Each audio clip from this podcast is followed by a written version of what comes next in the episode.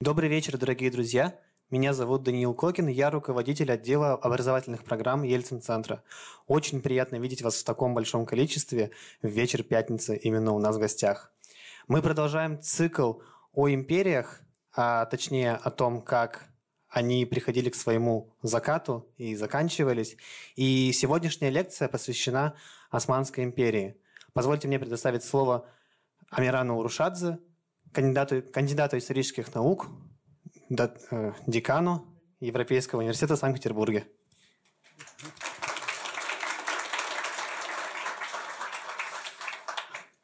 Добрый вечер, дорогие друзья. Большое спасибо, что пришли. В Екатеринбурге замечательная погода. И я даже не знаю, пришел бы я на свою лекцию сам, вот если бы не читал ее. Но я вам от души, от души благодарен. А, и Данил, э, наверное, совершенно верно подметил, что тут как-то так повелось, что в рамках этого лекционного курса мы занимаемся тем, что закатываем империи. И вот э, настал черед закатить э, Османскую империю. Но, разумеется, я должен начать с Э, небольшого саморазоблачения. А, если кто-то из вас пытался найти мои публикации на а, тему истории Османской империи и не нашел, то это не потому, что вы плохо искали, а потому что их нет и их нет, и, и в этом смысле я а, должен, наверное, рассказать некоторый мемуар, как я вообще здесь оказался с этой темой. Алексей Ильич Миллер, который является научным руководителем этого курса лекции, он позвонил мне и сказал, Амиран, вот э, как ты смотришь на то, чтобы, ну, практически так же, как сказал Данил, закатить Османскую империю? Я сказал, Алексей Ильич, я этим не занимаюсь. Да? Ну, как, как я буду закатывать Османскую империю? Он говорит, нет, нет, нет, ты неправильно понял. Речь идет о том, чтобы рассказать об имперской конкуренции за Кавказ. И вот при слове «Кавказ» э, у меня, как у известного героя из популярного, популярного мультсериала «Рокфор», у меня сразу что-то происходит внутри, я реагирую на а, Кавказ как на сыр, да, как Рокфор реагировал на сыр. Я сказал, да, это, это я уже, это мне уже по силам, это я, в общем-то, могу сделать. А, вот так я оказался здесь, поэтому а, я буду говорить, конечно, и об Османской империи, но в большей степени буду говорить о тех сюжетах, которые мне хорошо знакомы. И это, конечно же, прежде всего история конкуренции двух империй за, за Кавказ. И занимаясь прежде всего, конечно же, историей южной окраины России, Российской империи, я так или иначе сталкивался а, с необходимостью как-то выражать свое отношение а, об Османской империи. И вот эти осколки рефлексии я собрал, дополнил их, дополнил их новым материалом, который ранее, ранее не вводил еще в свой научный репертуар. И по большому счету это такая премьера для меня. Я безумно рад, что она вызвала такой интерес у вас. Будут еще, еще одна маленькая премьера, ну, о, о ней я потом скажу в дальнейшем. Разумеется, как и любой историк, нужно начинать с историографии, тем более, что ну, я должен сказать, что тема тема Османской империи, история Османской империи, она, конечно же, привлекала внимание а, прежде всего отечественных исследователей. И а, наверняка многие из вас знакомы с вот замечательными трудами этих двух потрясающих историков-османистов, профессора Шеремета Виталия Ивановича и Юрия Ашотовича Петросяна. Это разные люди, разные по своему научному бэкграунду, взгляду и даже совершенно разные по стилю написания книг. То есть, если Юрий Ашотович Петросян – это человек, который больше пишет писал свои книги таким академическим языком, как настоящий очень серьезный ученый, а, начиная с историографии, с обзора источников, то профессор Шеремет – это а, человек, который был а, склонен к такому художественному, да, в том числе изложению исторических событий. Шеремет писал не только, не только научные работы, некоторые э, названия которых перед вами, но и писал замечательные романы «Тень за троном», про страсти падишаха и так далее. Это очень любопытно. И если у вас будет досуг и э, э, интерес к этой теме, то я, конечно же, их э, с удовольствием рекомендую. Ну, а Юрий Ашотович Петросян долгое время считался главным отечественным э, османистом. Он возглавлял Институт Востоковедения. Мне особенно приятно, что Юрий Ашотович родился в э, Ростове-на-Дону. А почему? Потому что, несмотря на то, что я вот здесь представляю Европейский университет, я его представляю только последние три года. А, а до этого моя жизнь и мое развитие как историка было связано именно с Ростовом-на-Дону. Там я родился и вырос. И там, надо сказать, тоже хорошая погода сегодня. А, кроме вот этой классической, классической отечественной историографии, которая, как видите, сконцентрирована на совершенно раз, различных сюжетах, есть и зарубежная историография, которая, которая важна для нас и которая известна меньше. И это не потому, что мне как-то особенно близок Майкл Рейнольдс, но мне просто кажется, что если Шеремета и Петросяна многие из вас наверняка знают, то, может быть, Рейнольдса вы тоже, конечно же, знаете, но как-то вот мне кажется, что его книга известна в России меньше. Вот эта книжка, я тоже обращаю ваше внимание на нее, она нам пригодится сегодня. А Майкл Рейнольдс написал удивительно талантливую работу, которая вышла в 2011 году, The Shattering Empires, то есть разваливающиеся империи.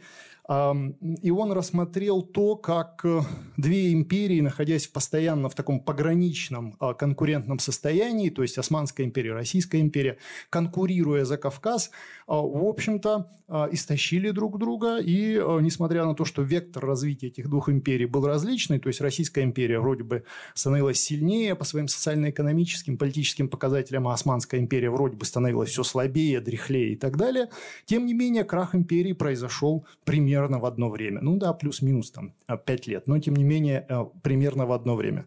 Чем еще хорош Майкл Рейнольдс? Он вводит, на мой взгляд, очень удачное определение а не то что определение, а очень удачный концепт, который многое объясняет, многое объяснял в истории, может быть, отчасти а, что-то может в истории 19 столетия, что-то может объяснить и в истории 20 столетия.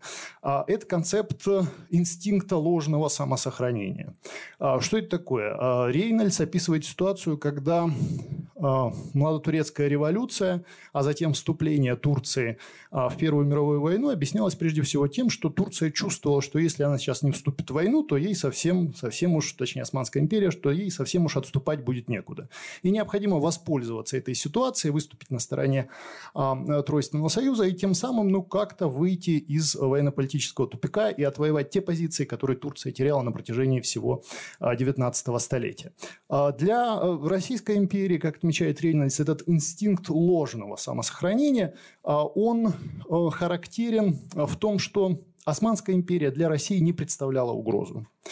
Но а, желание поучаствовать в э, разделе Османской империи и опасение того, что если не принять участие в дележе османского наследия, очень обширного и такого лакомого, а, симпатичного, а, Российская империя просто-напросто получит на своих границах э, гораздо более серьезного конкурента, чем вот этот больной человек Европы. Вот этот инстинкт ложного самосохранения заставлял Российскую империю активно нажимать на Османскую империю с разных сторон, и на Балканах, и на Кавказе. Ну и тем самым Российская империя просто подорвала э, свои позиции и э, вскоре не выдержала этой конкуренции не столько с Османской империей, сколько с э, великими державами.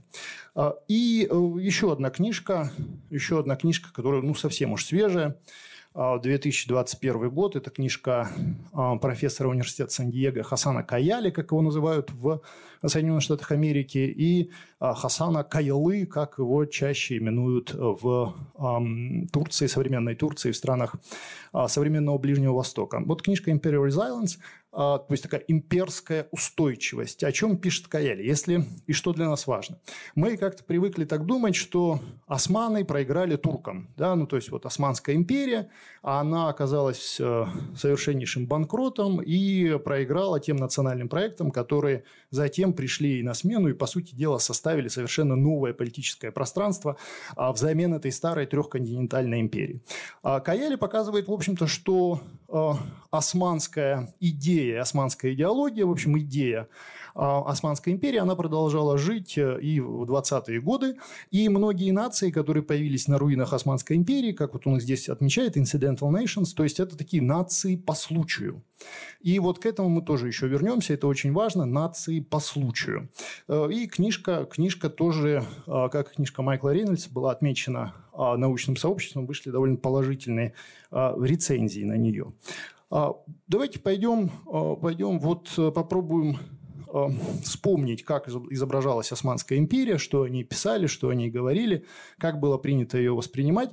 А Османская империя с 19 столетия, она, за ней довольно прочно закрепляется а, несколько, несколько определений, которые, ну, можно в целом сказать, что-то такое совершенно немощное, разваливающееся, гниющее тело. И здесь не только Николай I постарался, а, придумав вот эту, вот эту фразу о, о больном человеке Европы, хотя некоторые пишут, что это вовсе не его изобретение, а, но дело, дело запутанное. Вот Османскую империю называли, как я уже сказал, и больным человеком, и гниющим телом, и легкой добычей, и так далее.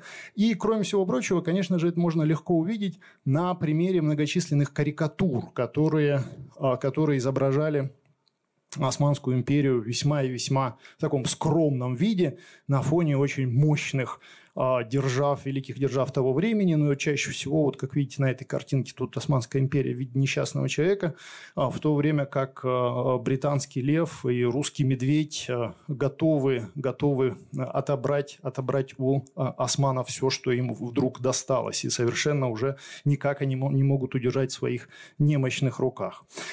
Еще некоторые определение того, что такое Османская империя. Э, Османскую империю называли игрушкой или марионеткой.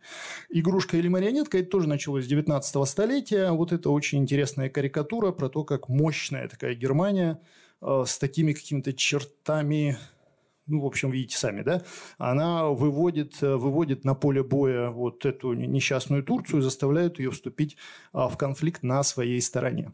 И, конечно же, здесь э, была доля истины. Безусловно, Османская империя на протяжении 19 столетия терпела значительные поражения, а, в том числе катастрофы. А, армия никак не могла, несмотря на многочисленные реформы, стать силой, способной отразить э, внешнее давление, но, наверное, еще более показательной социально-экономическая ситуация в Османской империи.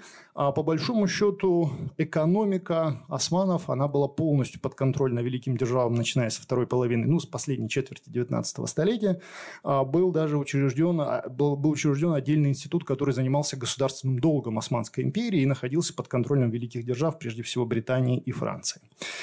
Переходя к э, описанию главных главных врагов, да, главных врагов Османской империи, э, здесь можно отметить, что, в общем-то, э, ну, их было несколько, да.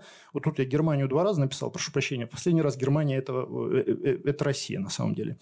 А, да, ну, это понятно, я думаю, из контекста.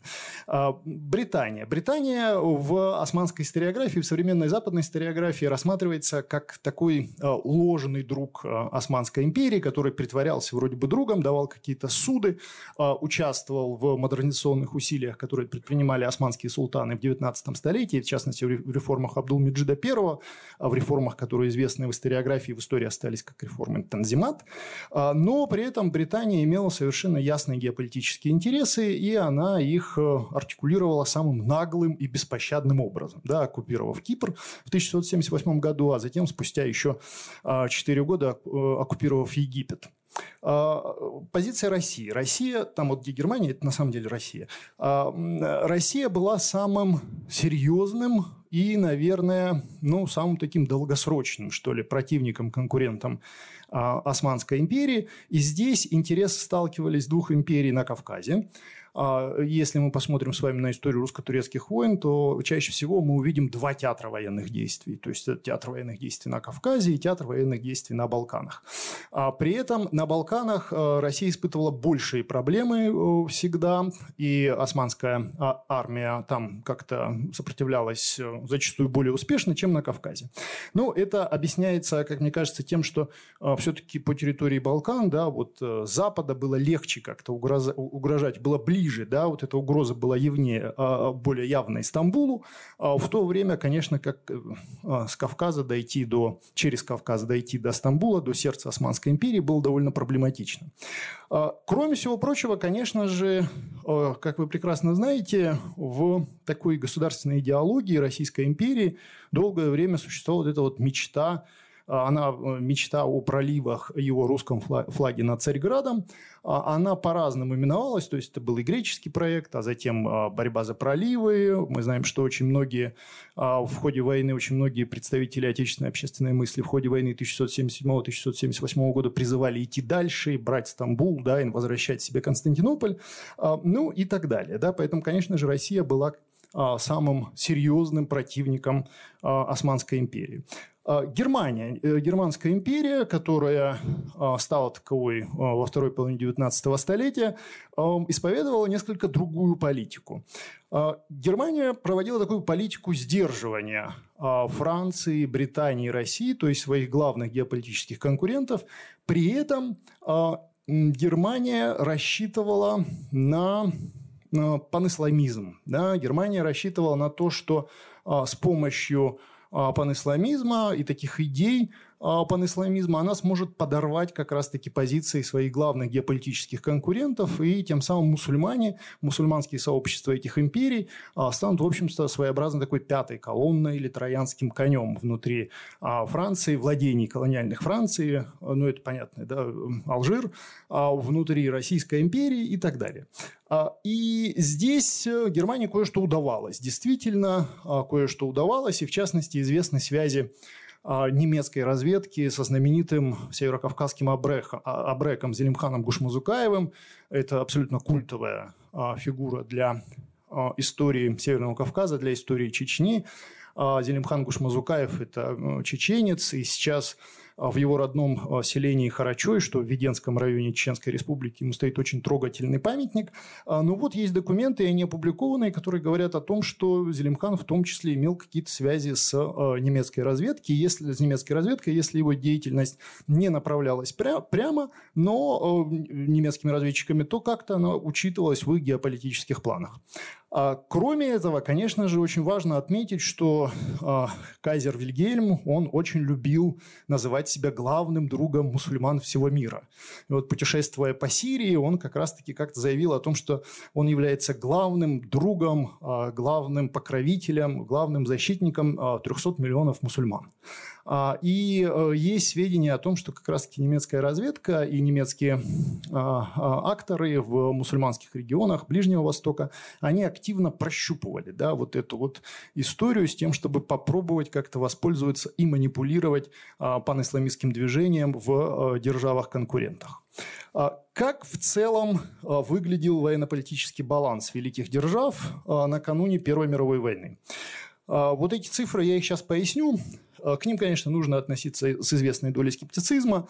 Это американские политологи совместно с э, экономическими историками подсчитали такие индексы, да, и они опубликованы, первоначально были опубликованы еще в 60-х э, годах знаменитым американским экономистом Стивеном Лейси, а затем вот перекочевали в очень резонансную статью Вильяма Волфоса, The Perception of Power, то есть это вот восприятие силы или, или анализ силы. Да? А, что означают эти индексы? А, эти индексы вобрали в себя показатели численности населения, а, промышленного производства стали, количество, численность армии, территорию, развитие инфраструктуры. Ну и некоторые еще другие показатели. А вот американские экономические историки, которые, в общем-то, достигли очень серьезных успехов именно в, 16, в 60-й год 20-го столетия, и в этом смысле можно вспомнить то, что э, американские как раз-таки исторические, э, экономические историки получили Нобелевскую премию, не по истории, а по экономике, разумеется, Доглас Норт и Роберт Фогель за изучение особенностей развития американской экономики. Ну, вот это направление активно, такая клеометрика, а затем впоследствии клеодинамика активно развивалась в Соединенных Штатах Америки. Они считали, и затем этими подсчетами пользовались специалисты по международным отношениям. А, и видите, э, какие здесь индексы. Да? То есть, э, Османской империи вообще здесь нет, потому что э, ее значения были близки, ее показатели были близки к нулевым. А, но мы видим некоторые интересные, интересные особенности. Да? А, США, видимо, уже в начале 20-го столетия по вот этим подсчетам была наиболее сильной из великих держав. А Россия развивалась очень успешно, да, и, и мы видим, что она развивалась успешнее, чем Британия.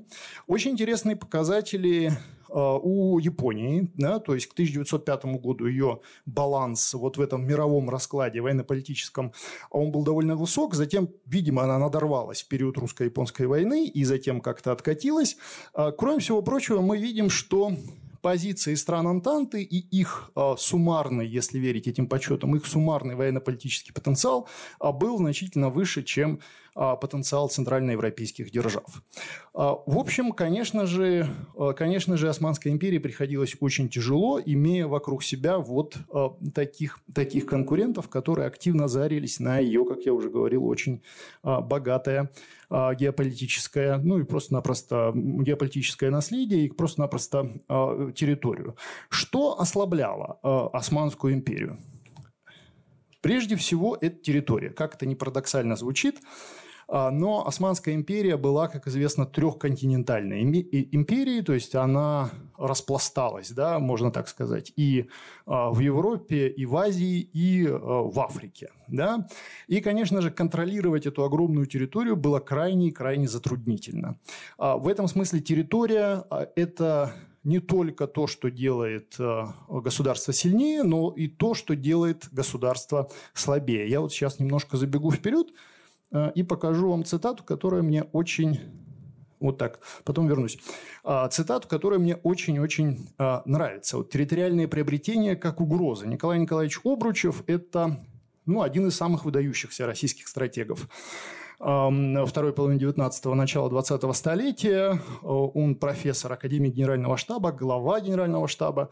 Э, и когда военным министром при Александре Третьем был Вановский, э, то Вановского называли волей военного министерства. Вановский очень грозно сидел на заседаниях правительства, но ничего не говорил, потому что говорил он очень тяжело. И когда приходилось говорить, он уступал э, эту, э, эту роль Обручеву, который очень все четко э, мог рассказать и доказать, что военному министерству нужны дополнительные транши, а министру финансов стоит с этим смириться.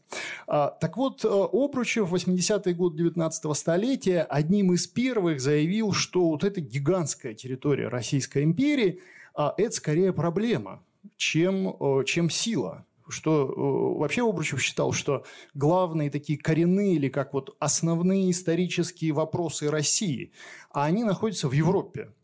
А, но европейское ядро российское, оно слишком маленькое, слишком слабое. И его еще тянет, что называется, к низу и тянет вот в эту пропасть бесконечных угроз и проблем гигантский хвост кометы, как он это называл. Комета, то есть это такие окраины вот этого ядра европейского. Этот гигантский хвост кометы, он от Тифлиса до Владивостока. И вот это все надо защищать, нужно тратить на это ресурсы. И в этом смысле Обручев предупреждал, что сил России и маленького такого ядра европейского где сосредоточено основное промышленное производство, просто-напросто просто-напросто не хватит. У Обручева есть еще одна фраза в этом его сочинении «Основные исторические вопросы России и наша готовность к их решению». Он писал следующее, что новые территориальные приобретения, они прямо пропорциональны угрозе их утраты. И э, вот это его предостережение звучит, безусловно, мне кажется, всегда будет звучать довольно, э, довольно актуально. А, и в этом смысле территория – это проклятие Османской империи. И в современной турецкой историографии об этом прямо заявляется. А, и, в общем-то, даже а, если, как мы с вами знаем, в российской историографии есть э, такой человек, э, как Джеффри Хоскинг, э, знаменитый британский историк, который написал отличный двухтомник «Россия и русские». Хоскинг называл себя русским националистом и писал следующее, что русские, к сожалению, не стали нацией, потому что все свои витальные силы потратили на то, чтобы тянуть империю. Потом нечто подобное, или даже до Хоскинга, как вы помните, говорил Александр Савич Солженицын, что нет у нас сил на империю, ну и бог с ним.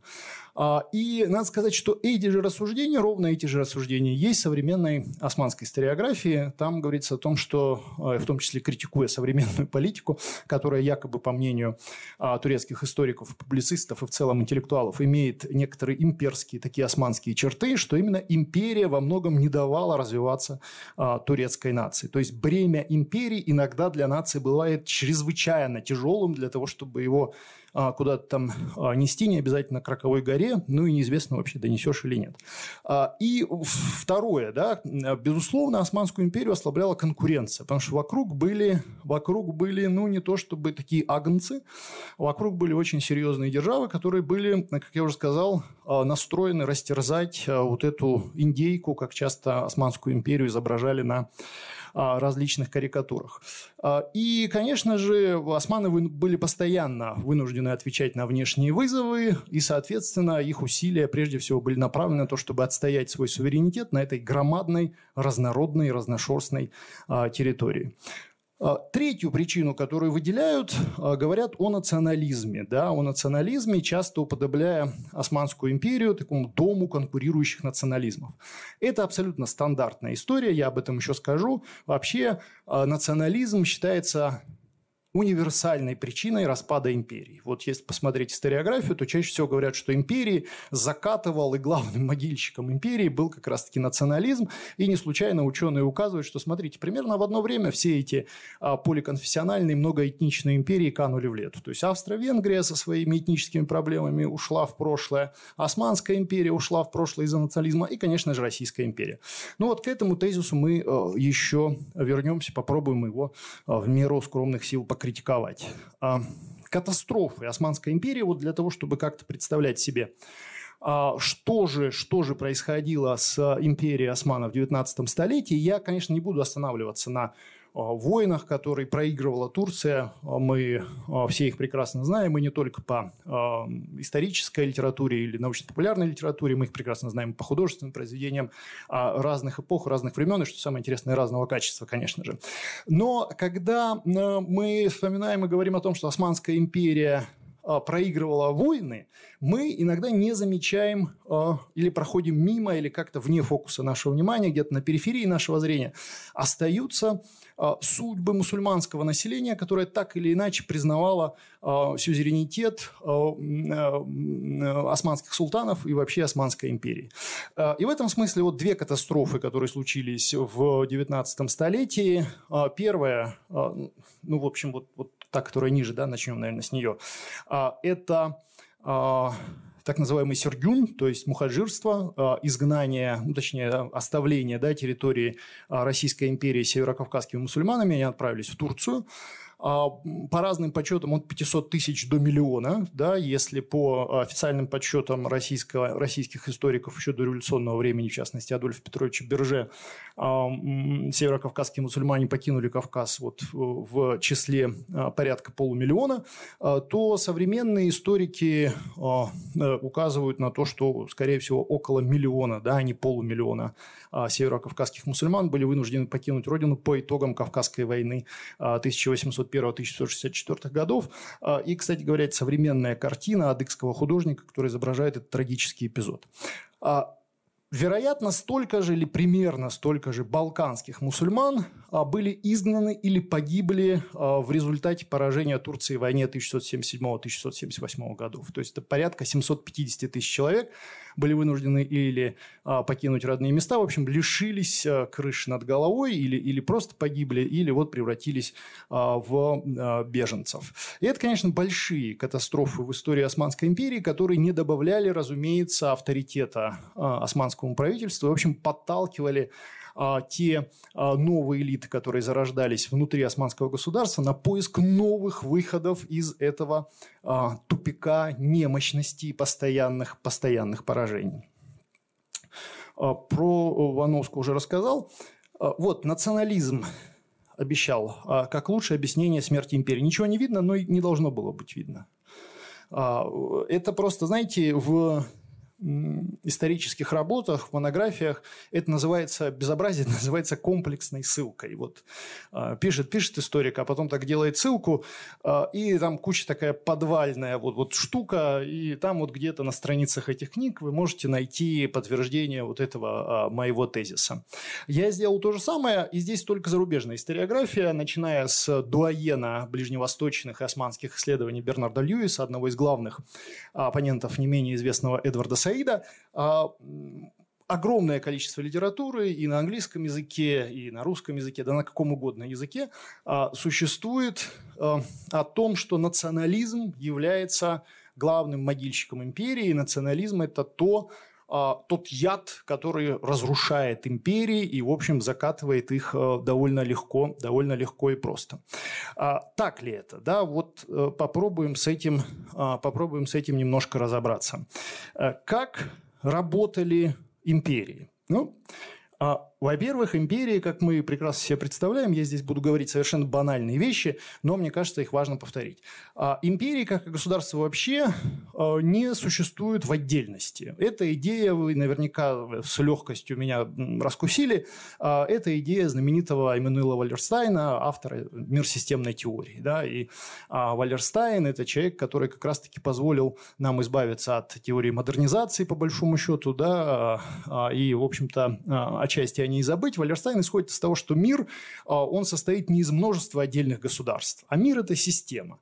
И, соответственно, существуют не, по, не сами по себе отсталые государства, ну вот какие-то такие передовые, какие-то цивилизованные, как раньше считали, да, то, то есть где-то дикари, а где-то, ну вот, белый человек. И, значит, белый человек должен вот этих дикарей как-то довести до а, своего уровня. Так вот, э, из этого, в общем-то, если говорить предельно, а, ну, если не вульгарно, то упрощенно, в общем-то, исходит теория модернизации, что есть страны, которые находятся а, в такой в желтой майке лидеров, да, а есть страны, которые бегут за ними по тому же пути, кто-то догоняет, а кто-то там спотыкается, падает постоянно, и что-то с ним происходит. Так вот, Валерстайн, он написал, что, э, в общем-то, нет. Э, и смысл в том, что не в том, что существуют разные по своим внутренним характеристикам общества, а э, существует просто неэквивалентный обмен в рамках этой мир-системы. И, соответственно, вот из-за этого неэквивалентного обмена существуют богатые страны и существуют бедные страны. Существуют страны, которые принято называть цивилизованными, а существуют страны, которые принято называть нецивилизованными или слабо цивилизованными. Страны первого мира, страны второго мира, страны третьего мира. Неэквивалентный обмен в рамках вот этой системы. А, и то же самое можно сказать и в а, политической плоскости. То есть государства не существуют сами по себе, они существуют в системе. И здесь очень важно, важно, что а, государство и в том числе, конечно же, империи, а, не проводили внутреннюю политику просто исходя из того, что а давайте мы что-то реформируем или что-то такое интересное сделаем. Реформы, внутренняя политика была в тесной связи с необходимостью постоянного отстаивания своих позиций в конкурентной среде с соседями. И, соответственно, если у соседа появляется, у соседа появляется, прошу прощения, огнестрельное оружие или более эффективно организованная армия, то и нам нужно провести эту реформу для того, чтобы отстаивать отстоять свои позиции. А, второй очень важный тезис. А, идея о том, что государство а, в результате реформы, преобразований должно способствовать тому, чтобы населению становилось лучше, то есть чтобы люди жили лучше, богаче, комфортнее, сытнее, да, как э, известная была фраза, сейчас уже отошедшая а, в прошлое, как-то более лучше одевались, да, вот это, а, вот это все недавнее изобретение. То есть это примерно середина 20-го столетия, идеология государства всеобщего благосостояния, там, а, реформы в Германии, Людвиг Эрхард и так далее империи не были призваны служить обществу. То есть э, никто и не, думал о том, чтобы нужно сделать жизнь общества лучше. Нужно государство сделать сильнее. Государство сделать сильнее. И э, все реформы, а, они были направлены на то, чтобы государство победили во внешней войне. А там, что произойдет с э, людьми, с населением, это не так важно. И поэтому очень часто в результате реформ населению не просто не становилось лучше, а становилось хуже. Но это как вот в, реформ, в ходе реформ Петра Великого. Государство стало сильнее, а население, в общем-то, ну, лучше как минимум не стало, а может быть даже стало хуже. А, и здесь, конечно же, очень уместно, мне кажется, вспомнить а, интересную максиму знаменитого американского социолога Чарльза Тилли, а, который э, как-то писал так, да, вот писал, что war made state, ну, то есть э, война создает государство. И state made war, а государства продолжают войну. Да? То есть вот, вот такая взаимозависимость. И ровно поэтому империи не собирались служить обществу, а собирались служить своим собственным таким интересам в ходе конкуренции с внешним миром. А, и э, третий момент. Элиты элиты реагировали не на внешние вызовы, а прежде всего, э, прежде всего реагировали на внешние вызовы и на проблемы безопасности, а не на а, вот э, какие-то внутренние, такие внутренние а, мотивы двигали а, теми или иными их решениями. Исходя вот из этих трех э, факторов, мне кажется, что мы можем сказать, что по большому счету национализм и национальные движения в XIX столетии может быть, не все, может быть, с оговорками, но они являлись побочным продуктом конкуренции а, а, между государствами и между империями. Ну вот мне ближе всего, конечно же, пример Кавказа. И можно сказать так, что На Кавказе в 19 столетии, в середине 19 столетия, Российская империя открывает учебные заведения, ну, училища, гимназии.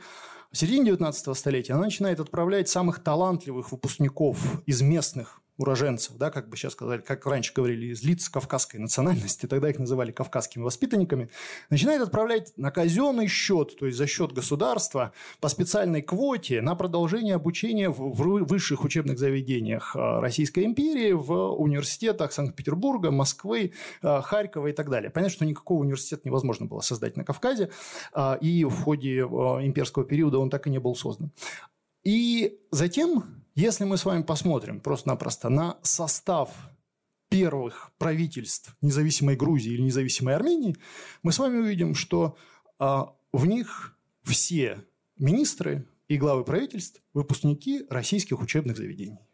Да, то есть и они, в общем-то, лидеры национальных движений а, этих стран. То есть а, Российская империя делала это для того, чтобы преодолеть кадровый дефицит, для того, чтобы управлять окраиной лучше и эффективнее, потому что русский чиновник, как известно, как ленивый империалист, на окраины не ехал. Ну, это можно по художественной литературе даже проследить. Но смотрите, Пушкин из «Путешествия в Арзрум», он писал о том, что а, все русские смотрят на Грузию как на изгнание – да, в Гоголе вспомним э, нос, да, этот майор Ковалев, он отправляется на Кавказ только чтобы получить заветный чин коллежского асессора. Потом возвращается, но там дальше с ним он теряет нос и все такое. А точно же так же русские чиновники не питали э, особых э, каких-то желаний, не имели особых желаний для того, чтобы ехать э, в Польшу, а, или ехать в Туркестан и так далее.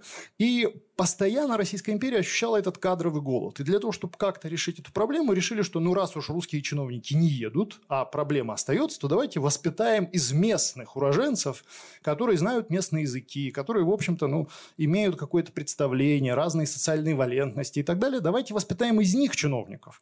Но, конечно же, рассчитывали на то, что это будут лояльные люди, лояльные люди империи. Некоторые из них были вполне лояльными. Ну, например, Михаил Дарилович Лорис Меликов. Ну, вполне лояльный человек, тоже выпускник э, Лазаревского института восточных языков. Василий Осипович Бебутов, да, э, известный, известный администратор и военный, тоже э, выпускник соответствующего учебного заведения Российской империи. Но во второй половине 19 столетия все больше становится людей, а, выпускников российских университетов из а, местных, в данном случае, кавказских уроженцев, которые были настроены совершенно по-иному. И ими уже, их, их уже обуревали совершенно другие мысли. Ну и просто заканчивая этот сюжет, вот э, Илья Чевчавадзе, а, он в современной Грузии – это отец Отечества. Он недоучившийся студент э, юридического факультета Санкт-Петербургского университета. Ну, а на что способны а, недоучки в российской истории, мы, мы прекрасно знаем. А поэтому э, мне кажется, что вполне обоснованно как раз-таки считать э, национализм лишь одним, одним из возможных объяснений распада империи. Национализм, как мне кажется, был и причиной и следствием а, в этом отношении, и во многом являлся, как я уже сказал, таким побочным продуктом межимперской, а, межимперской конкуренции. Конечно же, очень важную роль в и таким, как мне кажется, настоящим могильщиком Османской империи стали решения Берлинского конгресса 1678 года. В отечественной историографии Берлинский конгресс рассматривается как время и место, когда Российскую империю лишили тех завоеваний, которые она получила а, в результате русско-турецкой войны 77-78 года и такому а, предварительному мирному договору, который а, был заключен с Османской империей в Сан-Стефано. Вот Берлинский конгресс, конечно же, часто на это обращают внимание и совершенно справедливо, что он, разумеется, урезал те многочисленные завоевания, на которые претендовала Российская империя. А, но э, очень часто забывается э, другое значение вот этого Берлинского конгресса. И в частности, вот здесь просто для примера 61-я статья а, Берлинского э, решений Берлинского конгресса, Берлинского трактата, вот обратите на нее внимание. То есть здесь мы видим, что происходит становление такого понимания этничности – как э, признак суверенитета над территорией. Это с одной стороны. Со второй стороны, мы видим здесь такую настойчивую интернационализацию армянского вопроса, к которому мы еще вернемся. Вот последствия, как мне кажется, очень а, серьезный именно Берлинского конгресса, ну, это, конечно, не, не только мне кажется, но в историографии это присутствует, я тут просто попытался суммировать последствия вот э, следующие, да, вот этничность признана в качестве основы человеческой идентичности, имеющей политическое значение. Сейчас это кажется естественным, но для 1978 года это было серьезной, а, совершенно серьезной инновацией. А этническая принадлежность стала определяющим фактором при составлении карты переписи населения. И если мы с вами посмотрим на то, какие проблемы действительно затем возникли при переписи населения. И э, в советскую эпоху, что очень подробно анализирует Франсин Хирш в своей книжке «Империя наций», и о чем э, тоже много, соответственно, пишет Терри Мартин в другой классической работе «Империя положительной деятельности», э, но при этом они не указывают, когда вообще началась эта традиция, вот составление, определение границ, политических границ, политического суверенитета, национальных границ, притязаний национальных меньшинств, с чего вдруг вот этнические границы стали совпадать с границами политического суверенитета. А это э, корни в решениях Берлинского конгресса во многом. А, и, э, конечно же, очень важно, что после Берлинского конгресса турбулентность э, таких многоконфессиональных полиэтнических империй, она стала нарастать. И мы видим, что именно после 1978 года империи вступают в полосу очень серьезной дезинтеграции – и они все больше сил должны были тратить на то, чтобы поддерживать внутреннее единство, им было очень сложно перестать быть империями и из поликонфессиональных, а, полиэтничных а, и династических образований превратиться в модерное государство. Ну и при этом мы видим рост числа наций. Вот когда Хасан Каяли или Хасан Каялы пишет о случайных нациях или о нациях по случаю, а он указывает на то, что многие национальные движения имеют в своей основе не эндогенные, то есть внутренние, а экзогенные факторы.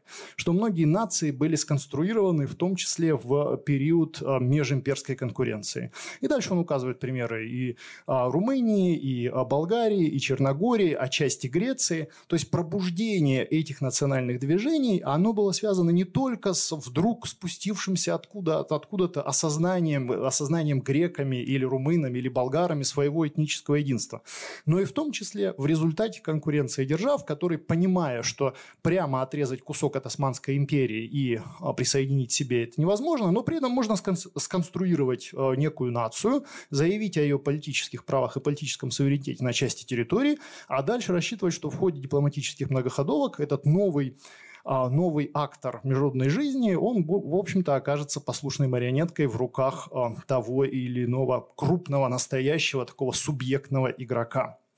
А, и здесь вот отдельный сюжет, который обещал, э, это сюжет об Армении. Армяне, конечно же, оказались в уникальной по своей трагичности ситуации – а армянское население, а история Армении 18-19 столетия, армянского народа, а, вернее сказать, они оказались как бы под навесом двух империй. Но российской и, и османской. Но навес этот был небезопасный. То есть э, небезопасный, он не то, чтобы это была не эгида, а вот э, скорее грозовые тучи, а, которые, которые, периодически, которые периодически могли закончиться чем-то а, очень неприятным и заканчивались чем-то очень неприятным для а, армянского этноса. А здесь это Ичмиадзин, духовный центр, центр Армении. Как известно, он перешел под контроль Российской империи в 1828 году. Ну и мы знаем, что это было связано с блистательной победой да, Ивана Федоровича Паскевича, одного из фаворитов Николая I. Он взял Еревань и прибавил к своему, к своему имени почетное прозвище Ереванский, но это как Румянцев Задунайский. Вот Паскевич стал Паскевичем Ереванским. А другое дело, что вот эта громкая победа, когда Николай I оказался в 1637 году на Кавказе, он увидел Еревань и сказал, что это не крепость, а глиняный горшок. А, но а, отмотать историю назад было нельзя. Паскевич был любимцем, и к тому же к тому времени он уже был а, не на Кавказе, а наместничал в Польше.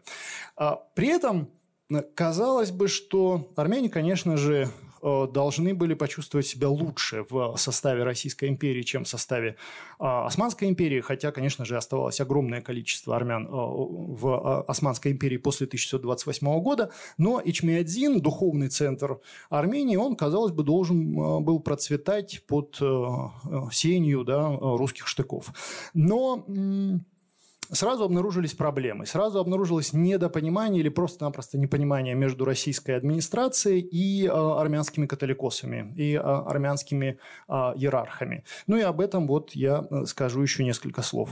А здесь... Э, тоже, конечно же, есть своя, своя историография, которую невозможно не сказать, историография чмиадинского вопроса. И в этом смысле, конечно же, нужно отметить работу, слава богу, переведенную на русский язык, работу американского историка из университета Невады Пола Верта. А, он прекрасно говорит по-русски. А, и я надеюсь, что еще в ближайшее время будет переведена а, его книжка, посвященная 1637 году, не 1937, а именно 1637 году. Он назвал 1637 год такой тихой русской революции. А в книге «Православие на славе и на вере» Верт, по сути дела, рассматривает комплекс на а, разнообразные сюжеты, связанные с конфессиональной политикой Российской империи, и в том числе, а, в том числе а, говорит и пишет о политике Российской империи в отношении Эчмиадзина, в отношении армянской религиозной общины. И еще одна книга, которая вышла совсем недавно и на русский еще не переведена, ну, может быть, это изменится, хотя сейчас, конечно, сложно об этом это как-то прогнозировать. Это книжка Стивена Бадаляна Рига, а, молодого историка, и мне очень нравится название. А, его можно переводить по-разному, вот это Russia's Entangled Embrace, то есть это ну, запутанные объятия. Ну, может быть, у кого-то лучше получится, но вот какие-то такие. То есть, это, с одной стороны, объятия, но какие-то объятия с подвохом. Да, вот что-то они не вполне такие, некомфортно себя, а, себя в них чувствовать. А в чем же, в чем же, в общем-то, а, заключалась проблема? Российская империя рассчитывала на то, что присоединив Ичмиадзин, а HM1 – это духовный центр, напомню, просто напомню, что HM1 – это духовный центр всех армян. А армяне в большом количестве, армянская диаспора проживала в Османской империи, а, и в Османской империи было 45 а, епархий армянской церкви. Но центр был в Эчмиадзине.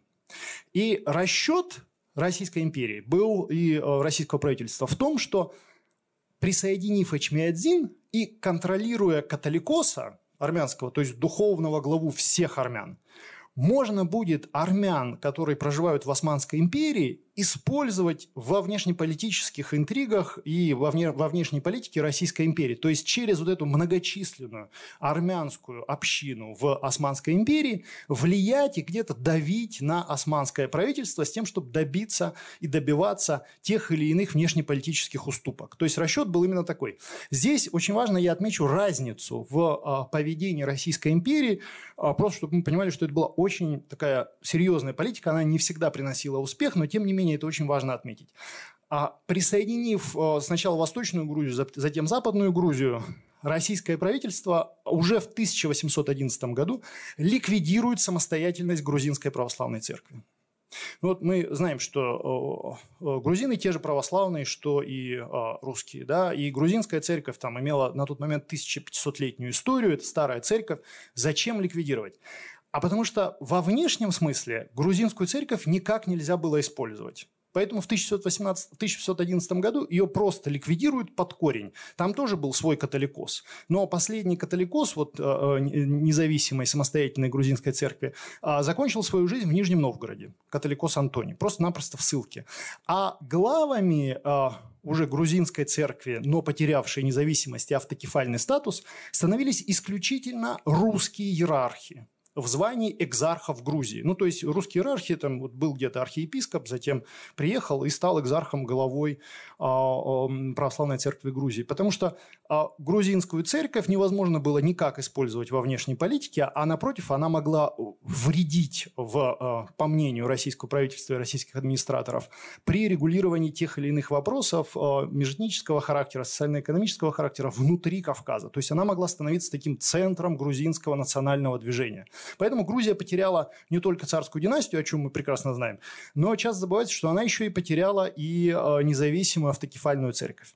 Армения ее сохранила. Вот в случае с Арменией, армянскую апостольскую церковь, ее независимость, ее католикоса сохранили. Не просто так, это не, не просто какая-то ошибка, это политика, направленная на то, чтобы, как я уже сказал, влиять через католикоса на а, армян Турции.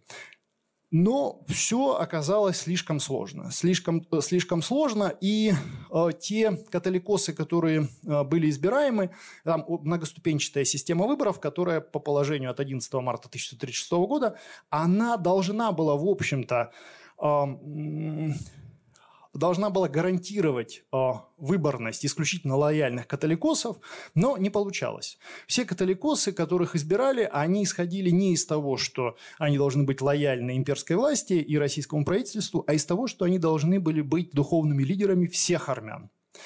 И э, самое интересное, что российская администрация так и не смогла решить эту проблему. Э, проблема заключалась еще и в том, что э, чаще всего на должность армянского католикоса выбирали католикосов, которые а, а, выбирали иерархов армянской церкви, которые ранее занимали кафедры в османских епархиях армянских. Почему так происходило? Потому что по выборам каждая армянская епархия имела по два депутата. Одно, одно духовное лицо и один светский депутат. На территории Российской империи было шесть епархий армяно, армянской апостольской церкви. А на территории Османской империи их было 45. То есть, понимаете, да, там а, гигантский перевес. Это, ну, я сейчас сразу не, не посчитаю, вы знаете, как историки считают, один, два, много тьма, а вот, поэтому мне будет довольно сложно. Но тут, по-моему, все ясно, да, что при любом, любом практически раскладе получается, что решение о том, кто будет католикосом всех армян, оно принималось не в Петербурге, а в Константинополе. Это получилась совершенно обратная ситуация. Не Российская империя получила возможность и католикоса в качестве инструмента влияния на ситуацию в Османской империи, а наоборот, Османская империя получила а, возможность и инструмент влияния на ситуацию на Кавказе, инструмент давления на а, ситуацию на Кавказе. И вот с 1857 года а, и вообще вот середины 19 столетия, почему 57 год важен? Потому что здесь Александр Иванович Борятинский пытался пытался, пытался как-то что-то сделать, восстановить связи, пошатнувшиеся после Крымской войны а, между российскими армянами а, и а, турецкими армянами, и поэтому пытались как-то найти какой-то новый выход, и ничего не получалось. Вот Борятинский предложил прямое участие представителей турецких депутатов в выборе, в выборе католикоса. Борятинский ошибся, он почему-то так посчитал, что больше епархий в России – ну, э, а, непонятно, с чем была связана эта э, ошибка. Ну, э, современники писали, что Александр Иванович Борятинский прекрасный военный, но ничего не смыслит в гражданских делах. А, не знаю, насколько корректно это описание. У него был замечательный, а, замечательные советники по гражданским вопросам. Могли бы, конечно, наверное, подсказать, но так или иначе, вот, вот получилось, что ситуация только ухудшилась. И вот последствиями вот этих ошибок Борятинского, а именно того, что турецкие депутаты от турецких епархий принимали прямое участие, это оно отчасти описано в депеше а, Николая Игнатьева, знаменитого российского дипломата, затем министра внутренних дел. А, в середине 19 столетия, в 60-х годах, он занимал пост русского посланника в Стамбуле. Матеос – это один из армянских католикосов, которого вроде бы избирали для того, чтобы он, как я уже сказал, влиял на ситуацию, на ситуацию в Османской империи в интересах России. Ну и видите, соответственно, не буду э, цитировать дальше. По-моему, здесь а, все более-менее понятно. А, о провале в попытках использовать католикосы во внешней политике писали очень многие а, российские администраторы. Ну и в частности Александр Павлович э, Николаев, человек, который занимал должность главы гражданского управления на Кавказе в период наместничества великого князя Михаила Николаевича, он вот э, оставил следующую запись. Вообще записка Николая, она была постоянно по армянскому вопросу, по эчмиадзинскому вопросу, постоянно в поле внимания российской администрации и особые совещания в конце 19 столетия, регулярно созываемые по а, вопросу о том, как же решить этот а, пресловутый эчмиадзинский вопрос, они постоянно возвращались к записке Николая. Настолько, ее, а, настолько она была содержательна, ну и подсказывала хотя бы то, что следует избегать таких ошибок, которые совершил а, Александр Иванович Борятинский. А, что происходило в Османской империи? А в Османской империи в середине 19 столетия армянский ренессанс – В результате реформ вот султана Абдул-Меджида I, это один из самых известных османских султанов-реформаторов, именно в ходе его правления Турция пережила танзим, Танзимат. И вот эти некоторые указы, указ 1639 года, а затем 1656 года, в общем-то, превратили Э, константинопольского патриарха, Константинополь, главу э, Константинопольской епархии армянской религиозной общины, в общем-то, в самостоятельного человека, и э, армянские епархии пользовались автономными правами внутри Османской империи. Положение армянской апостольской церкви в Османской империи в середине 19 столетия было более выгодным и более свободным, чем положение армянской апостольской церкви внутри Российской империи. И записке Николая вот подведен печальный, печальный итог в 70-е а, годы 19 столетия вот этой разницы в конфессиональной политике двух империй, что по большому счету вот эти мечты о том, чтобы использовать э, католикоса и Эчмиадзинский престол во внешнеполитическом противоборстве с Османской империей, в общем-то, эти мечты следует оставить. Э, я говорил о том, что будет э, вторая премьера, это флаг э, армянского католикоса я скачал из интернета. А ниже это вот та самая премьера, это флаг кавказского наместника великого князя Михаила Николаевича. Э, это я скопировал в Российском э, государственном архиве военно-морского флота. Раньше его никогда не показывали. Историки любят такие мелочи. Да? А что же делать? Да, попытки выхода из политического тупика. А совершенно такой радикальный проект – предложил человек, который сменил а, кавказских наместников. В 1881 году кавказское наместничество было упразднено, а, и вместо наместников в Тифлис приехал Александр Михайлович Дондуков-Корсаков, но, правда, уже в должности главноначальствующего на Кавказе. По сравнению с кавказским наместником он был менее свободным и влиятельным региональным администратором, но при этом был человеком с большой фантазией. Он предложил расколоть армянскую церковь. То есть э, внутри армянской религиозной общины а, существовали противоречия между Эчмиадзинским престолом и наиболее влиятельной сисской епархией. А, сисская епархия или а, киликийская епархия были противоречия, и некоторые османские армяне говорили о том, что хватит, э, э, хватит принимать э, первенство Эчмиадзинского патриарха, а стоит прежде всего вот сийскому, сийскому архиепископу иметь первенство в регулировании тех или иных религиозных вопросов внутри армянской, армянской церкви.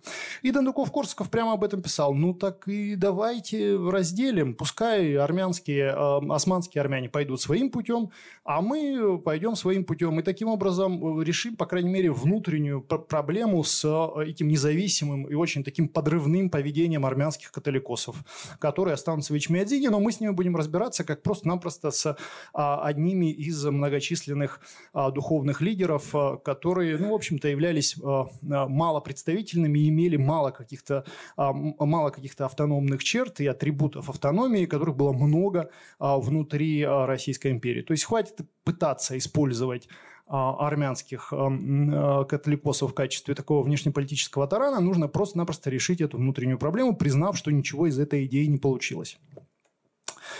Проект Дондукова-Корского не был реализован, и особое совещание 1691 года оно поставило вот эти вопросы. Обратите на них внимание.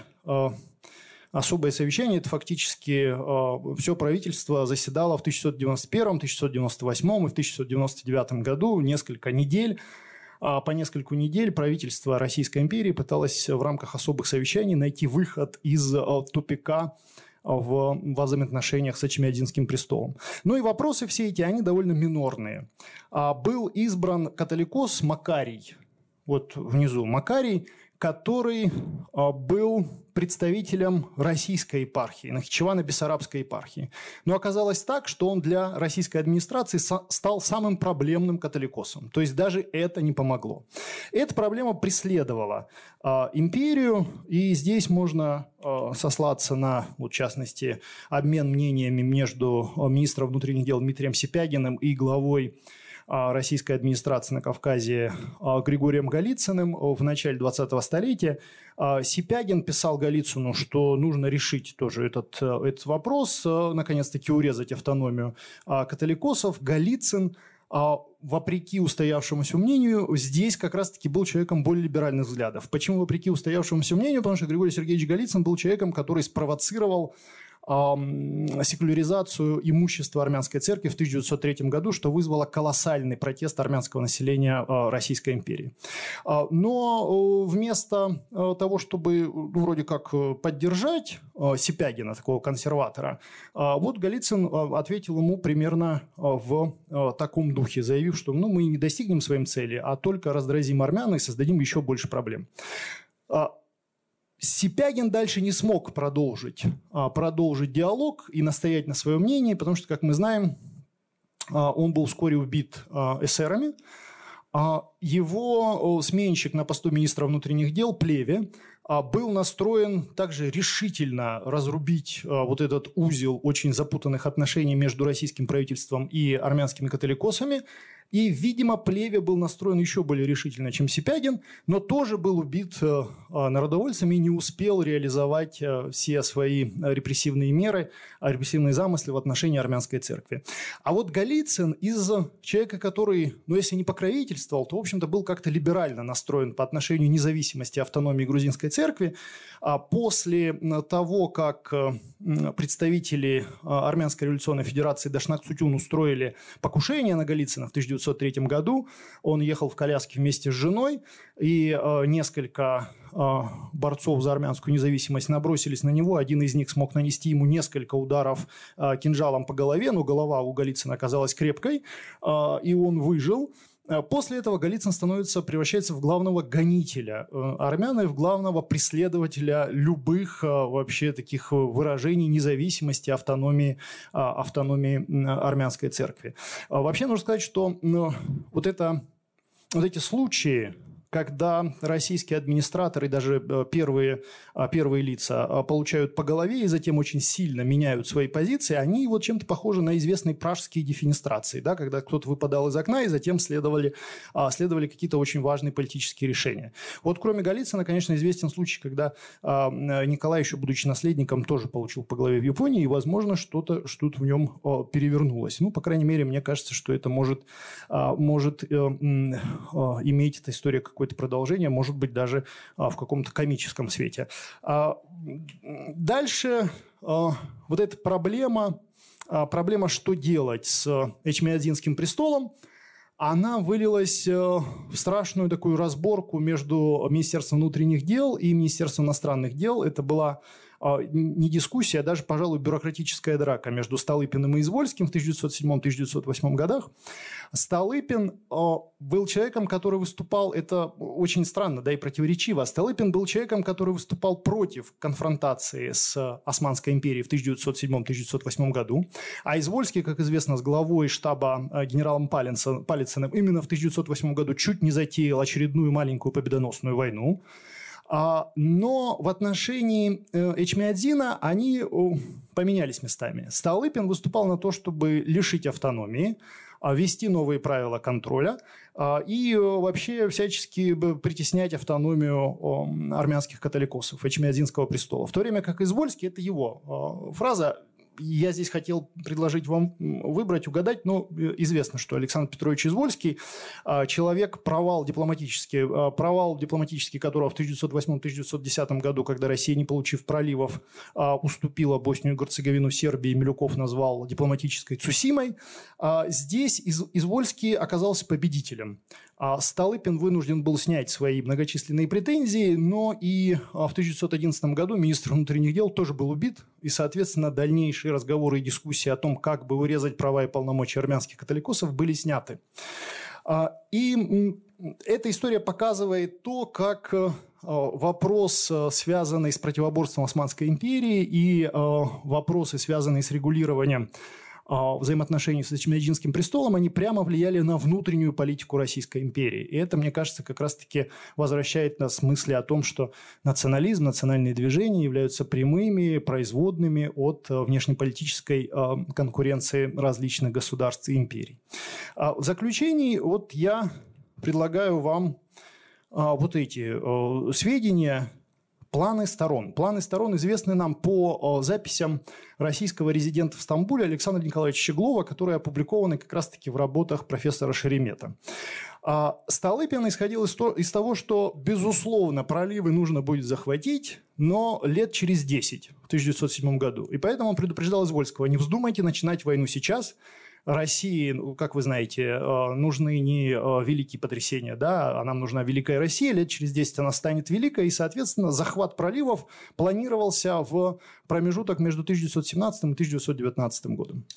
А Османская империя уже под руководством младотурецкого правительства, которые очень быстро прошли путь от конституционной монархии к а, авторитарному триумвирату, рассчитывали перевооружить армию и начать войну с Россией и отвоевать определенные позиции в 1920-е годы. А все, все эти планы остались а, только планами. Очередной а, русско-турецкой войны уже в 20 столетии, в первой четверти 20 столетия не случилось, но случился вот этот почти синхронный распад двух империй, в котором, как мне кажется, в этой истории значительную роль сыграл тот самый ложный инстинкт самосохранения. Коллеги, дорогие друзья, на этом я закончу. Постараюсь в меру скромных сил ответить на ваши вопросы. Спасибо.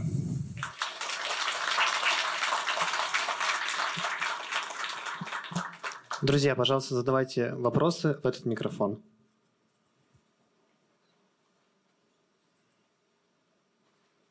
Добрый вечер. У меня такой вопрос, точнее двойной вопрос. Первое. А, вы сказали, что протяженность империи – трехконтинентальной османской, это было минусом.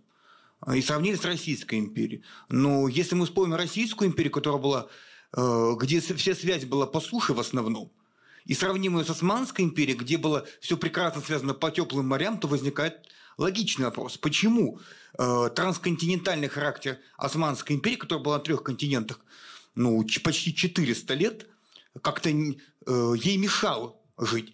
А, например, а, Британской империи, а, Французской империи, которые тоже были на низких континентах, как-то он не мешал. Почему-то, что там, теплые моря, что ли, замерзли в 20 веке. Почему вдруг стала она такая, раз, такая проблема возникла? И второй вопрос. А были ли попытки со стороны, э, скажем, российских и властей договориться с Османской империей для решения армянского вопроса? То имеется это для подавления армянского революционного движения. Ведь было, собственно говоря, очевидно, что армянское националистическое революционное движение, оно э, в равной степени вооруженное и опасное как для российских властей, так и для властей Османской империи. То есть были какие-то попытки там, ну, о выдаче, например, э, армянских националистов, о совместных каких-то операциях в отношениях, то есть какое-нибудь взаимодействие перед Первой мировой войной. То есть, как говорится, э, сделать армянских националистов своим общим врагом. Спасибо большое. Очень интересные вопросы. Начну, э, попытаюсь ответить на второй. А, ну, мы, конечно, очень часто размышляем о политике э, рубежа 19-20 столетия в современных категориях. И, а, конечно, такая интернациональная а, борьба против терроризма, наверное, да, и то, что э, недавняя история – она, конечно, навевает на мысли о том, что империи тоже могли бы э, бороться совместно против международного армянского терроризма. Да? А, но мне такие попытки неизвестны. То есть э, совместно... Это были совершенно разные вопросы для того, чтобы... Осма... Разные... Армянские вопросы были разными для Османской империи, для Российской империи. И совместно решать их ну, было бы очень сложно. То есть они скорее бы мешали друг другу.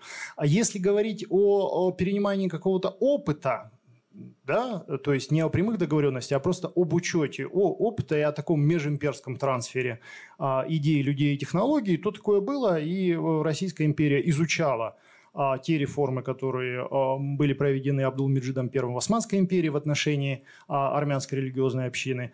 А Российская империя, администраторы российские, российское правительство внимательно изучало опыт э, Франции в Алжире, а, не только войны, но и э, системы управления, которую использовал Алжир, а, использовала Франция на территории э, Алжира, этим самым регулируя многочисленные проблемы с местными мусульманскими, с местным мусульманским населением. Но сказать, что был а, такой какой-то а, межимперский а, союз и какая-то консультационная группа, ну, такого какие-то консультации серьезные, такого не было.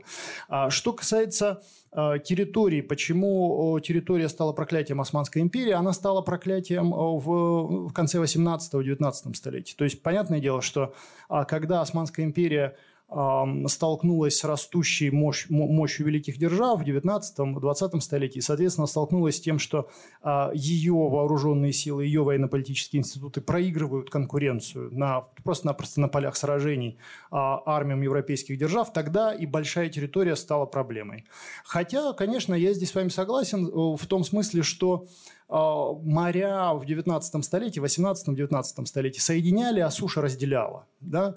А, ну, а Российская империя отчасти, только отчасти смогла а, решить проблемы коммуникации между центром и окраинами только в самом конце 19 столетия, когда окраины, наконец-таки, были связаны телеграфными линиями с центром, и когда окраины были связаны железными дорогами. И, кстати, любопытно с центром. И, кстати, любопытно, что этот процесс совпал с, вот этот технологический сдвиг совпал с а, изменением административной структуры Российской империи. То есть, если в середине 19 столетия в правлении Николая I мы видим, что окраины управляются своеобразными полудержавными властелинами, да, практически автономными, независимо от центральной администрации, западно-сибирскими, восточно-сибирскими генерал-губернаторами, Туркестаном руководил Константин Петрович фон Кауфман, и плевал он на петербургскую бюрократию, которую рассматривал не более чем как шавки, да, а, а Михаил Семенович Воронцов, будучи кавказским наместником, и его, а, его преемники на этом посту тоже, а, тоже пытались максимально дистанцироваться от а, петербургской бюрократии, то после того, как появился телеграф и железные дороги, в общем-то, а, империя приобрела более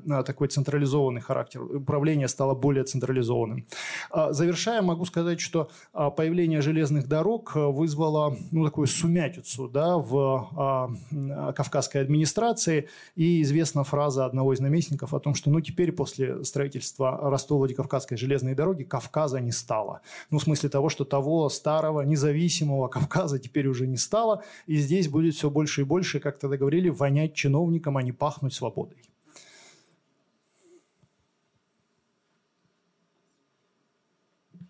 Здравствуйте, большое спасибо вам Здравствуйте, за лекцию. Николаевич. Здравствуйте еще раз. Э, Миран Дарелович, вот какой вопрос. Вы совершенно справедливо отметили, что а, российская имперская администрация стремилась использовать э, институт католикоса для усиления своего влияния э, в Османской империи и для возможности влиять на принятие тех или иных решений э, султаном, эстеблишментом Османской империи.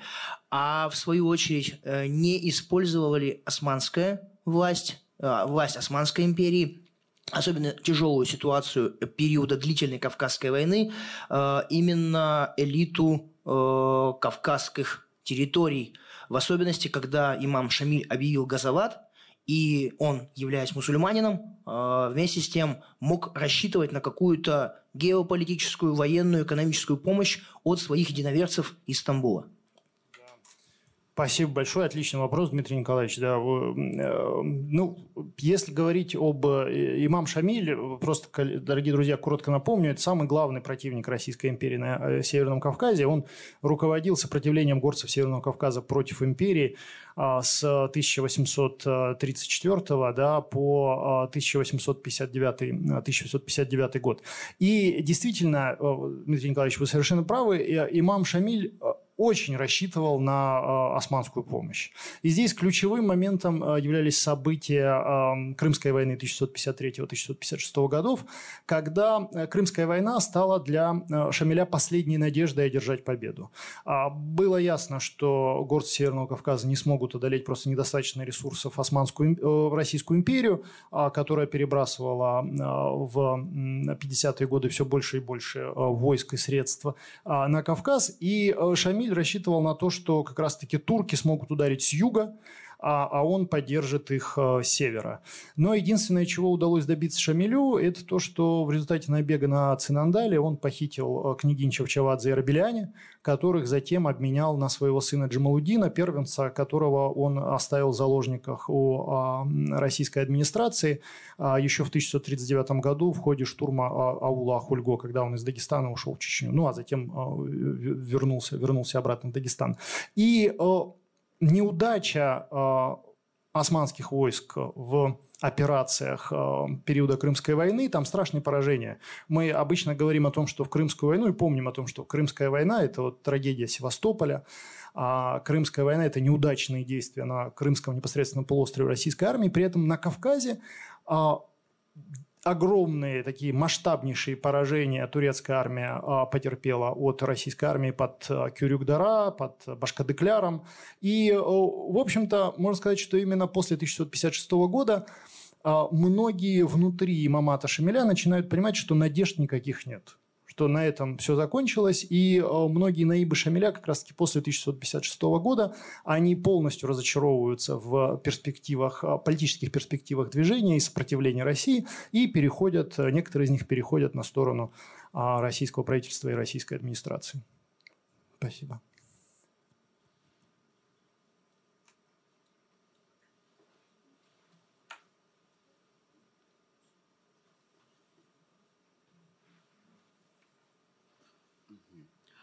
Я обращаю внимание, что и Британская империя, и французская и так далее, они все оспались тоже чуть позже все равно. Просто в исторических условиях они были победителями, а поэтому и смогли еще какое-то время подержаться. Но неизбежно оспались.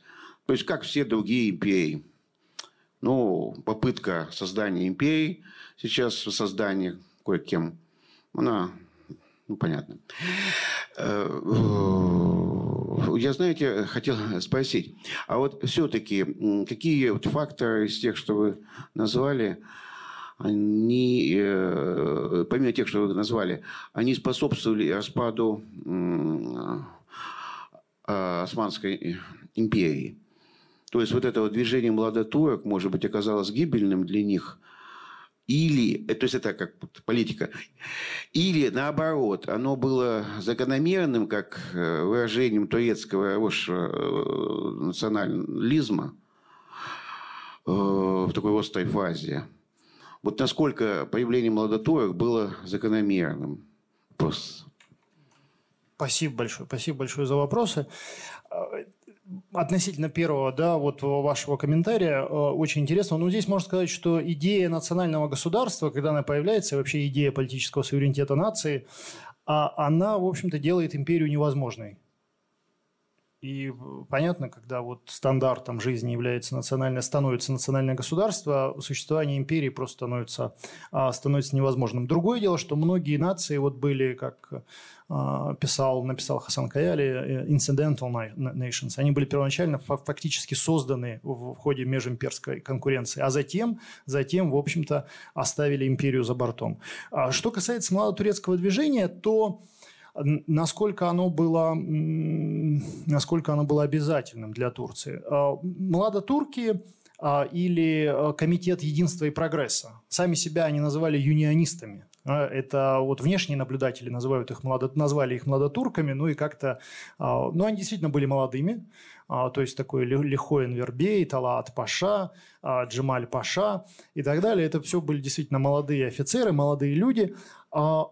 Очень любопытно, что тут тоже вот инстинкт ложного самосохранения. Непосредственно спусковым механизмом младотурецкой революции в 1908 году стала встреча а, английского короля и а, российского императора в 1908 году в Ревеле, в Таллине.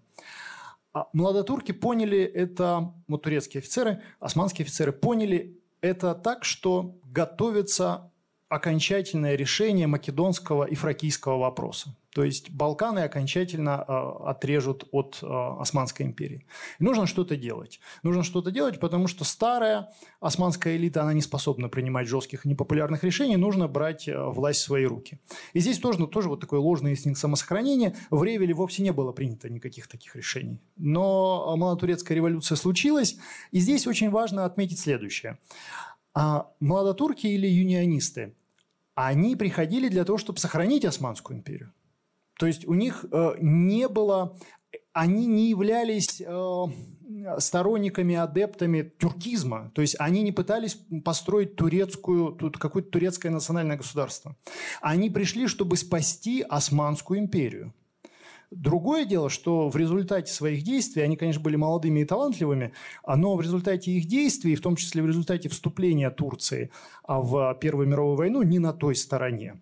А Турция оказалась э, в лагере проигравших. И в 1918 году Османская империя оказывается, по сути дела, оккупированной а, Англией и Францией. И э, вот э, завершая да, ответ на этот вопрос, можно сказать, что молодотурки или юнионисты пришли как спасители империи, но стали губителями империи. И вот в этом те противоречия, вокруг которых, э, которыми я, наверное, вас сегодня утомил, и вокруг которых построил сегодняшнюю лекцию. Спасибо.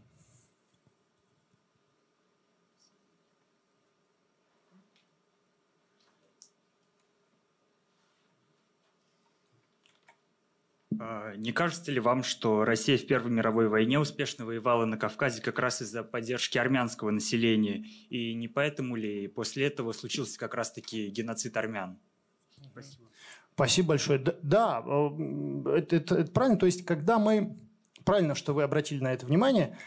А когда э, мы говорим о проблемах во взаимоотношениях с э, армянской апостольской церковью, с одной стороны, и российской администрацией с другой – не нужно думать, что все армянское население Российской империи засыпало и вставало с идеей, как бы мы нам освободиться э, от Российской империи и как бы все-таки сделать так, чтобы э, Эчмиадзинский католикос – стал наконец-таки свободным и независимым, а не а, опутанным вот этими странными объятиями э, Российской империи. То есть, безусловно, население армянское в большинстве своем а, поддерживало и российское правительство и готово было защищать российские интересы. Очень многие армяне шли на службу Российской империи, и я уже говорил о них, да, Михаил Дарьевич Лурис Меликов, в грузинской аудитории все сразу бы сказали, что он не а, не армянин, а грузин, да, но тем не менее я могу сказать как а, этнический грузин, что он скорее армянин, да, вот. А Василий Осипович Бебутов, генерал Таргукасов. В общем, огромное количество армян служили в, в российской армии. Конечно, их было несколько меньше, чем грузинских генералов. Но здесь тоже могу вам сказать совершенно точно. Но, тем не менее, конечно же, армянское население поддерживало, поддерживало Российскую империю просто-напросто как единоверцев. Да? А вопрос с геноцидом, а, конечно же, и здесь тоже можно сказать, что сами по себе армяне а, Киликии, они, конечно же, скорее всего, да, можно сказать просто-напросто, что не представляли значительной какой-то угрозы а, Османской империи в 1915 году. Но так велик был страх что армяне, а, подстрекаемые Российской империей, смогут ударить или могут ударить еще и в тыл, и так и без того слабой и едва державшейся на ногах, а, на ногах а, османской, османской армии, они спровоцировали вот эту страшную резню и события 1915 года. А точно так же, как я вам говорил, что сама Османская империя, в общем, не представляла большой угрозы для российской. Но вот, эти, вот эта идея, что если а, не мы, то кто-то, да, вот если не мы, то кто-то обязательно с этой Османской империей разделается, поэтому и нам нужно поучаствовать. И вот эта идея о том, что Османская империя не имеет какой-то субъектности а, в международных отношениях, она и Российскую империю подстрекала к активным действиям, которые затем отчасти а, привели к трагическим последствиям.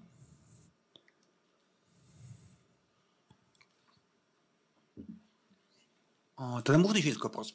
А, вопрос такой. А вот э, были ли у Османской империи планы вступить э, в Первую мировую войну на стороне Антанты? Это первый вопрос. И второй. Но ведь э, султан, султан Османской империи был одновременно главой всех мусульман, ну, суннитов. Он имел титул халифа. Были ли попытки в Российской империи, э, ну, где было проживало ну, около 20 миллионов мусульман под конец, э, каким-то образом вывести российских мусульман из-под такой духовной власти этого халифа? Потому что ведь, в принципе, ну, претензии на преемственность от халифов багдадских 13 века, ну, довольно слабые. Хоть они через Египет идут, но такие довольно слабые претензии. То есть были какие-то вот такие, то есть такой вопрос. Спасибо большое. А, ну, сразу могу ответить на второй, что а, со вторым для Российской империи все было понятно. Это создание духовных управлений а, мусульман России. Первое духовное управление было создано в Уфе, затем в Оренбурге. То есть с этим было все в порядке. И когда мусульмане, мусульманские регионы с мусульманским населением присоединялись к Российской империи, там была очень интересная ситуация. Российская администрация, пытаясь установить собственный контроль, пыталась разобраться, а кто здесь духовный глава? Вот кто тут человек, с которым можно э, иметь дело? На что жители мусульманских провинций говорили, да у нас э, нет никого. То есть в исламе же нет духовенства. То есть говорить о мусульманском духовенстве – это с натяжкой. Там духовенства нет. Там, э, в общем-то, все люди могут проповедовать и в результате своих каких-то личных качеств быть выборными на ответственные, на ответственные должности, быть выборными в качестве таких духовных лидеров. А и российская администрация сказала, это нам не подходит. Ну, как же. И начиная с Екатерины II происходит формирование, такое усиленное, ускоренное формирование мусульманского духовенства в России. И, соответственно, духовное управление мусульман – это как раз-таки а, не то что попытка, а реализация задачи конструирования мусульманского духовенства, которое и было бы ответственно за контроль и обеспечение лояльности всего мусульманского населения соответствующих провинциях Российской империи. Поэтому связь э, с халифом э, и османским султаном сразу же пресекалась. Тут была другая, а, другая вертикаль власти и другая, другая логика власти. Хотя, конечно же, османский султан для, например, горцев Северного Кавказа оставался оставался личностью и а, человеком, под а, властью которого следует прожить свою жизнь. И что еще мотивировало северокавказских горцев, мусульман, переселяться в Османскую империю, это то, что правоверному нельзя жить под властью неверного. И после того, как а, горцы Северного Кавказа потеряли а, собственный политический суверенитет, а они, в общем-то, находились под покровительством, как известно, османского султана, оставалось только одно – переселиться на власти подконтрольные а, правильному человеку, то есть э, халифу правоверному, а не э, Геуру, а не Геуру неверному.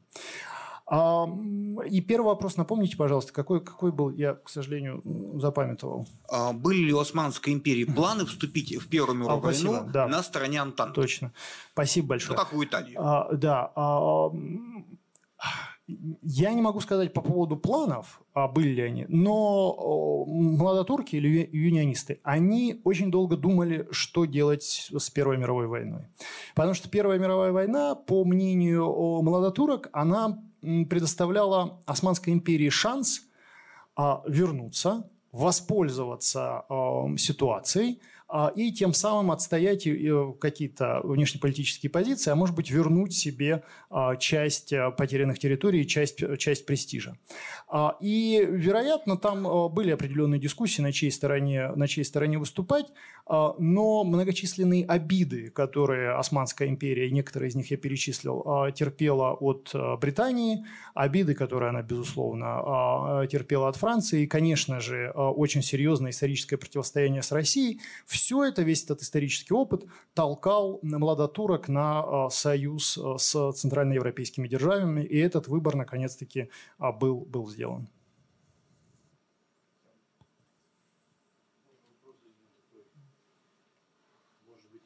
неопытного историка. Как говорится, история не терпит сослагательного на это самое положение. Вот, а как вы считаете, могло ли такое быть, вот, э, если бы уже в результате Первой э, мировой войны, э, если бы не революция у нас в стране, все-таки могло ли нам достаться то, что мы ну, мечтали Царьград? Такой вопрос. Спасибо большое. Да, Спасибо, спасибо большое. Ну, э, на самом деле вопрос не праздный, и мне кажется, что как раз-таки такое, как это принято говорить, контрфактическое моделирование, то есть исходя, исходить не из того, что было, да, а как-то идти наперекор фактам, ну, позволяет как раз-таки историкам а, думать о возможных альтернативах. А, и как альтернатива, возможно, но тут, конечно же, очень сложно себе представить, что Франция и Англия с этим бы смирились. Да? То есть тут надо было что-то, наверное, очень сложное придумать, учитывая то, как а, Франция и Англия повели себя, насколько агрессивно они себя повели а, при разделе Османской империи с 1918 по 1922 год, очевидно, что проливы бы легко бы не достались. Да? И тут ситуация в чем-то похожая, мне кажется, кажется, э, с Потсдамской мирной конференцией, когда уже в ходе а, Потсдама, э, и тем более уж там в 50-е годы, да, в 49-м, после фултонской речи Черчилля, вот это наметился какой-то железный занавес. Да? И здесь можно сказать, что если бы вот случилось то, как вы говорите, наверное, железный занавес опустился бы раньше. Я, я бы, наверное, бы так спрогнозировал.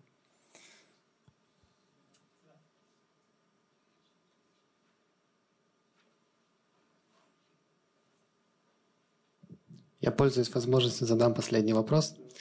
А, Амиран Тариелович, скажите, пожалуйста, а, имперское прошлое Османской империи, а, насколько сильно оно оказывает влияние на страну-правоприемницу этого государства, и в частности, как сильно можно проследить вот это влияние в конкретных действиях, в конкретном поведении Турции – в частности, отрицание геноцида армян, э, активное участие в восточных конфликтах, ну и многое другое. Спасибо.